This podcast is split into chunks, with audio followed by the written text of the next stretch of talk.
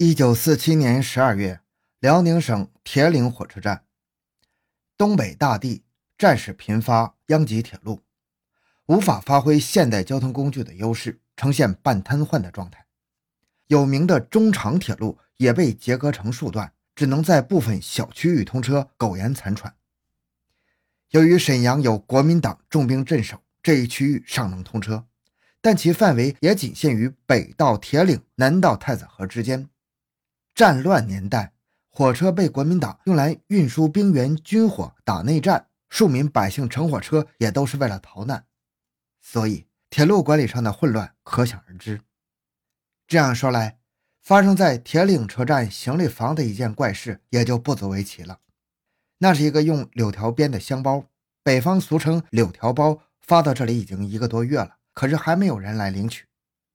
铁路装卸工人在那挪来挪去，白天把它当成桌子，在上面吃饭下棋；夜里把它当成床，在上面睡觉，倒也方便。因为当时行李是随着旅客同车走的，所以行李签上只写旅客的姓名，而未写地址。现在货主不来领取，这个柳条包当然也就无法查找，只能在行李房里存放着，成了一件待用的家具。不过，时间一长，这个比较沉重的柳条包就成了铁路工人们的话题。这么长时间了，怎么还没人来取呢？哎呀，现在到处都在打仗，是不是一颗枪子过来把它主人打死了？也可能是干走私的事儿犯了，人被押起来了，又不交代，官家和本人都不能取，就这么放着呗。人们你言我语，面对柳条包猜谜。有人说里面装的是衣物，有人说装的是粮食，有人说是土特产，从外面看不见、摸不着，也闻不出来。真是极煞好奇的人了。时间已经过了一个多月，车站的头头便下令将柳条包打开，看看里面装的是什么，然后再酌情处理。柳条包外面捆着麻绳，横两道，竖一道。行李签上发货人和收件人都写着同一个人的名字：张百顺。快打开看看！旅客站站长老傅指着柳条包说。统计员小陈和小王走上前来，动起手来。听说要打开那个柳条包，许多人都好奇地围拢过来。有的人想瞧瞧热闹，有的想占点便宜。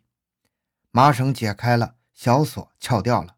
小陈把箱盖猛地一揭，叭！人们不约而同地发出了惊骇的叫声，唰地向后面退去。有个人躲闪不及，还绊了一跤。欢迎收听由小东播讲的《托运的女尸》。回到现场。寻找真相。小东讲故事系列专辑由喜马拉雅独家播出。太可怕了！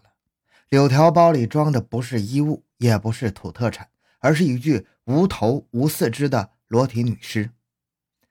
一阵咄咄的惊诧之后，胆子大的人又走近看那女尸。女尸皮肤细腻，呈黄白色。上下肢都是在肩关节、骨关节处切断的，刀口整齐，没有血迹。女尸看样子有二十左右岁，乳房完整，腹部平滑，好像没有生育过。尸体的周围用旧棉花做填充物，使尸体不致窜动。显然，这是一起杀人分尸案，火车成了凶手弃尸的工具。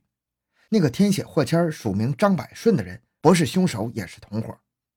张百顺显然是编造的假名字，难怪。柳条包里装着这样一具惨不忍睹的无头无四肢的女尸，还能指望他来领取吗？曾在柳条包上吃饭睡觉的人，有的人当场差点呕吐，有的感到后怕，一连几宿都总做噩梦。车站头头立即将此事报告了铁路警察局。不久，铁路警察局和法院都派人来了，联合检查了一番。遗憾的是，货签上连发货站的站名也没有写。这趟车据查是从沈阳发出的。但是这个柳条包又是从哪里托运的呢？另个女尸生前是什么人？因何被杀？这些问题，即使在太平年间也难以查清。何况现在是战事不断，社会动乱，谁去查？炮火下，士兵和百姓在成堆的死去。这样一具女尸，纵有天大的冤情，又算得了什么呢？几个有关方面检查之后，发给了一张准埋证。将那具女尸草草地埋在了车站西面的空场里。车站行李房的女尸事件在当地是轰动，传说一时。尸体虽然埋掉了，可是人们每一提起这件事儿，心里还是总感到惋惜和压抑。那个女人太不幸了，年轻轻的死于非命，身首异处，冤魂难安。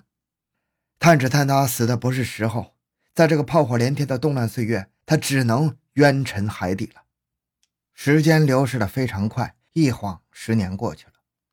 一九五八年五月十六日，沈阳市公安局刑侦技术科的李俊贤法医收到了技术科送来一件男士上衣，要求他检验并鉴定下列问题：这件衣服上。有没有血迹？如果有血迹，是不是人血？如果是人血，是什么血型？血型是否与这件上衣的主人吴凤义的血型一致？这些问题是法医检验命案物证照例要做的。杀人凶手的衣物上往往见有被害人的血迹。李俊贤已经记不清楚检验过多少嫌疑人的衣物了。李俊贤青年时曾东渡日本学习四年，结业后回国行医，后来当了法医。他在工作中认真负责、深入细致，具有丰富的实践经验，曾参与大榆树村反革命杀人纵火案、前美国驻华外交官殴打中国工人致伤案等社会影响较大的案件的法医鉴定工作，深受司法界和广大群众的好评。这一次，李俊贤对这件送检的男士上衣格外的感兴趣，因为他的主人吴凤仪不是一个一般人，而是在全国的医学界有一定名气的大学副教授。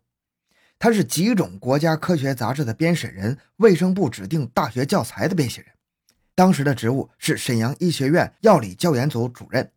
行医者救死扶伤，奉行人道主义，受社会尊敬，为人们爱戴。一个医学院的副教授怎么会和充满血腥味的杀人案件牵扯到一起呢？这要从吴凤仪的婚姻和家庭说起。他原籍沈阳，一九二零年生，父亲是医生。他自幼受家庭熏陶，少年立志要做一代名医。十八岁，在私立的辽宁医学院就读，因为他家庭培养基础好，读书刻苦，成绩突出，深得教师喜爱，同学倾慕，荣誉、地位、金钱都向他招手。然而，这个年轻的骄子在情场上却屡屡出现麻烦。吴凤仪毕业前在医院实习的时候，曾与医院的外科护士长白某某相识，两人建立了恋爱关系。后来，他以优异的成绩毕业，鹤立鸡群，前程无量。便在与白某的关系上产生了动摇，加之周围舆论也说白某某年纪大有肺病，更使他心灰意冷，决心吹了，便有意的疏远他。怎奈白某某坚决不同意。一天，他们走出一家茶店吃茶，谈话间，吴凤仪表示要分手的意思。白某某似乎有准备，突然取出一个小纸包，说：“告诉你，这是鸦片，你要是丢了我，我就当你面吞了它，一死方休。”吴凤仪岂能向这一威胁屈服？不以为然。而白某某还真的打开纸包，一扬脖，把里面东西吃下去了。很快就有了反应，面色大变，捂着肚子呻吟起来。吴凤仪这才大吃了一惊，把他送到附近医院抢救，洗了肠胃。因为吃的少，抢救及时，白某没有丧命。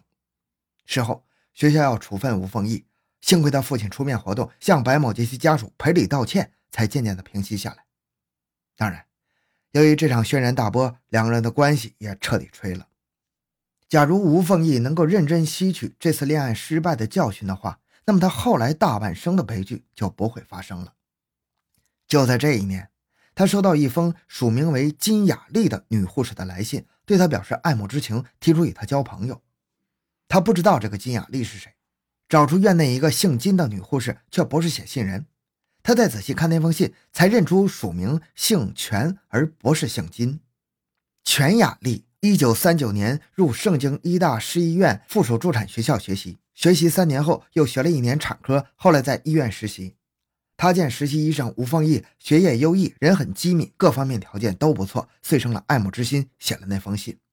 吴凤义于是注意起全雅丽来。她中等身材，长得很丰满，长脸。大眼睛，尖下颊，浑身洋溢着青春的气息。虽然上次初恋的挫折使吴凤仪感到伤心，但他毕竟正处于青春年少，心中对爱情的向往没有泯灭。何况对方又是在狂热地追求着他呢？所以从那以后，他心里又潜入了全雅丽的倩影。当时在辽宁医学院，异性间的公开交往和恋爱是不允许的，但是人们都已经感觉到了吴凤仪和全雅丽的关系微妙。两人在恋爱，全雅丽的父亲已经故去了，尚有母亲和姐姐等亲属。他信奉基督教，在家中个性较强，很少谈及自己的事情。有时家里人提到他的婚事，常遭到他的斥责，然后自生闷气。所以家人对他的事很难过问，也就很少关心他。一九四三年九月，姐姐全雅云发现他在做新被褥，便问他：“你这是干什么？”他嫣然一笑：“准备结婚呗。”此外再无别话。后来，全雅丽实习期满，到营口市医院工作，仍不断的给吴凤仪来信，呼唤他的爱情。然而，此时的吴凤仪正面临着一个严峻的抉择。